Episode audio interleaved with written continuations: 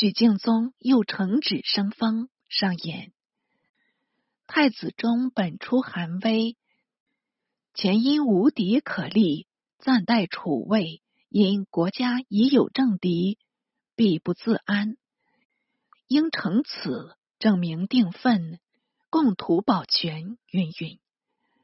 太子中闻敬宗言，自知储位不保，没奈何入宫辞位。高宗因降封中为梁王，立武氏子弘为太子，追赠武氏父世霍。为司徒，自觉周国公，是忠孝，配食高祖庙，母杨氏晋封代国夫人。是时，褚遂良以往潭州，复行历任，即奉诏调迁贵州。即到贵州任内，又被折为爱州刺史，还有侍中韩元、中书令来济一同遭贬。原折为镇州刺史，即折为台州刺史，这都是许敬宗、李义府两人进谗，诬他同谋不轨，所以一律降官。武士意尚未演，又授意徐李两人，定欲将长孙无忌以下进行贬死，才好把胸中宿愤悉数消除。世间最毒妇人心。徐礼当然尊主，只因无忌是高宗母舅，皆有左命大功，一时扳他不倒，不得不静心待时。义府有贪财与色，为了洛州一案，几乎犯法遭谴，亏得内有奥元，才免动摇。看官倒是何案？原来洛州妇人淳于氏犯了奸罪，系大理狱中。义府闻他色美，按住大理丞毕正义，王法释放，纳为己妾。正卿段宝玄很是不平，密状奏闻，高宗命几事中刘仁轨、侍御史张伦复讯此案。义府恐正义实供，竟逼令自缢，希图灭口。高宗也明知义府所为，再欲穷治，偏经武士应为拦阻，只好因正义已死，作为档案，不再加究。当时恼了侍御史王义方，即欲上章纠弹，只因家有老母。未免迟疑，因入室禀母道：“而官居御史，做事奸臣坏法，不加弹劾，便是不忠；若弹劾无效，反危己身，忧及我母，又是不孝，这正令人难处呢。”母正色道：“我闻汉王陵母，杀身已成子名。”若能为国尽忠，虽死何恨？王母引用王陵故事，可谓善于省祖。解书中不肯从略，亦是不没母德之意。一方乃坦然入朝，当面奏请道：“义府擅杀六品四丞，应否作罪？”高宗未及出言。义府已出班便斥，一方道是以确凿有据。义府如欲自辩，尽可向大理对簿，不应再立朝端。义府仍不肯退下，经一方三次斥退，方泱泱驱除。一方乃朗读谭文，读至中篇，方引出高宗一语，说了。回辱大臣四字，便隐身入内。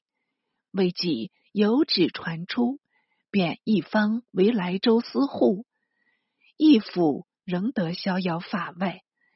自且进授中书令，兼检校御史大夫，令与长孙无忌、许敬宗等修订礼仪，威吓如旧。小子因显庆元二三年，有西征事加入在内，不得不将内政暂行搁起。插叙一段西征情形。按时演述，应该如此。先是行军总管梁建芳奉诏班师，西突厥尚未平定，回应二十三回。会以皮多禄可汗身死，有子杰必达杜舍，自号珍珠叶护，与赫鲁有嫌，互相攻击。珍珠遣使入唐。愿讨贺鲁自效，结起祭师。唐廷撤销瑶池都督府，命右屯卫大将军程之杰为葱山道行军大总管，率诸将西讨贺鲁，并遣丰州都督袁礼臣册封珍珠叶护为可汗。李臣至碎叶城，为贺鲁所遮。不得前达，仍持策还朝。程之杰为西突厥境，与哥罗路处越二部番众前来迎战，由之杰驱军掩击，大破番军，斩首千余级。再进军至鹰沙川，又见西突厥二万骑兵及别部番众亦二万余人，横列道旁，阻住去路。唐前军总管苏定方素有勇名，但率精骑五百名冲入敌阵，十当十绝，杀得番众大败奔逃，抛弃甲仗牛马，不可胜数。定方得胜收兵，报之程之节，之节赞不绝口，偏副总管王文度因怀妒忌，反向之节进谗。为冒险进兵，只可侥幸一时，不可视为常道。此后需长结方阵，内置辎重，四贼至腹肌，方保万全。云云知节似信非信，文度看他有疑，又诈言接到密敕，令自己监制各军，不得造进。知节乃信为真言。听他调度，文度即收军结营，终日按兵不动，士气日衰，马多受死。定方忧愤填胸，入白之劫道，奉命出师，无非为讨贼计，今乃坐守不进，自致困弊。若遇贼至，如何对仗？且皇上既命公为大将。即反令副总管暗中牵制，这事恐防有假，不可过信。为公计，不如居住文度，非表上文，看朝廷如何下旨。直节摇手道：“赵赤岂可妄传？我若违诏行事，难道不甘天谴吗？”定方知不可见，闷闷而出。各军屯驻越余，使进至达堵城，反目出城迎降。文度与之解道：“此辈思我玄师，还复为贼，不如进家屠戮，取货而归。”定方又入见道：“杀降非人，取财非义，自己先已做贼，怎得称为伐叛呢？”文度不从。纵兵屠城，分劫获财，直节不能禁止，由他为虐。大众保在南归，为定方不取一物，即还入长安。文度阴谋发觉，作矫诏罪，当死。他乃辩路当道，代为缓家，使得减罪除名。何苦济公？何苦夺财？知节亦连坐免官，独定方有功无过，得受伊利道行军总管，再率燕然都护任雅乡，副都护萧四业，发回纥各部番兵，自北道讨西突厥，令遣先朝降求阿史那弥舍及阿史那布真，两人皆西突厥属部酋长。太宗朝曾率众来降，分任左右屯卫大将军，为流沙道安抚大使。自南道召集西突厥部众，一剿一抚，分道并出。贺鲁也倾国前来，拥众十万，列营夜叠河西岸，绵亘十里。苏定方自为前驱。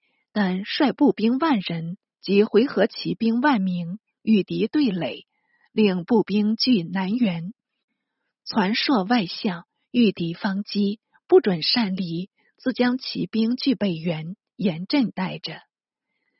贺鲁见唐军不多，鼓噪进兵，先冲不营，三战三却。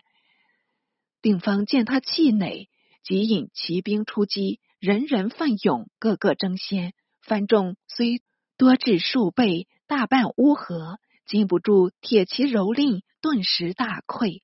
定方追奔三十里，斩获数万人，到晚收军。一城再进，西突厥部众多降。贺鲁带着残骑向西窜去，可巧天下大雪，平地积雪二尺。诸军请待情后行。定方道。鲁氏雪深，为我军必不敢进，不妨就近休息。我若冒雪追上，掩他不备，定可成擒；否则，彼已远窜，无从追获了。乃踏雪既进，沿途收降番众，至双河堡，来了一支人马，为首大将便是南道大使阿史那布真。布真自南道进兵，所过皆降，不凡血刃，因此长驱直入，得与北道军相会。定方一喜，两军昼夜兼行，直入穷谷，登高遥望，见前面有一猎场，西众持竹野兽，趾高气扬，首领不是别人，正是沙波罗可汗贺鲁。定方大悦道：“此番定要擒住他了。”便挥兵于岭，喊杀过去。贺鲁以似漏网鱼，惊弓鸟，闻着唐军喊声，便策马飞奔。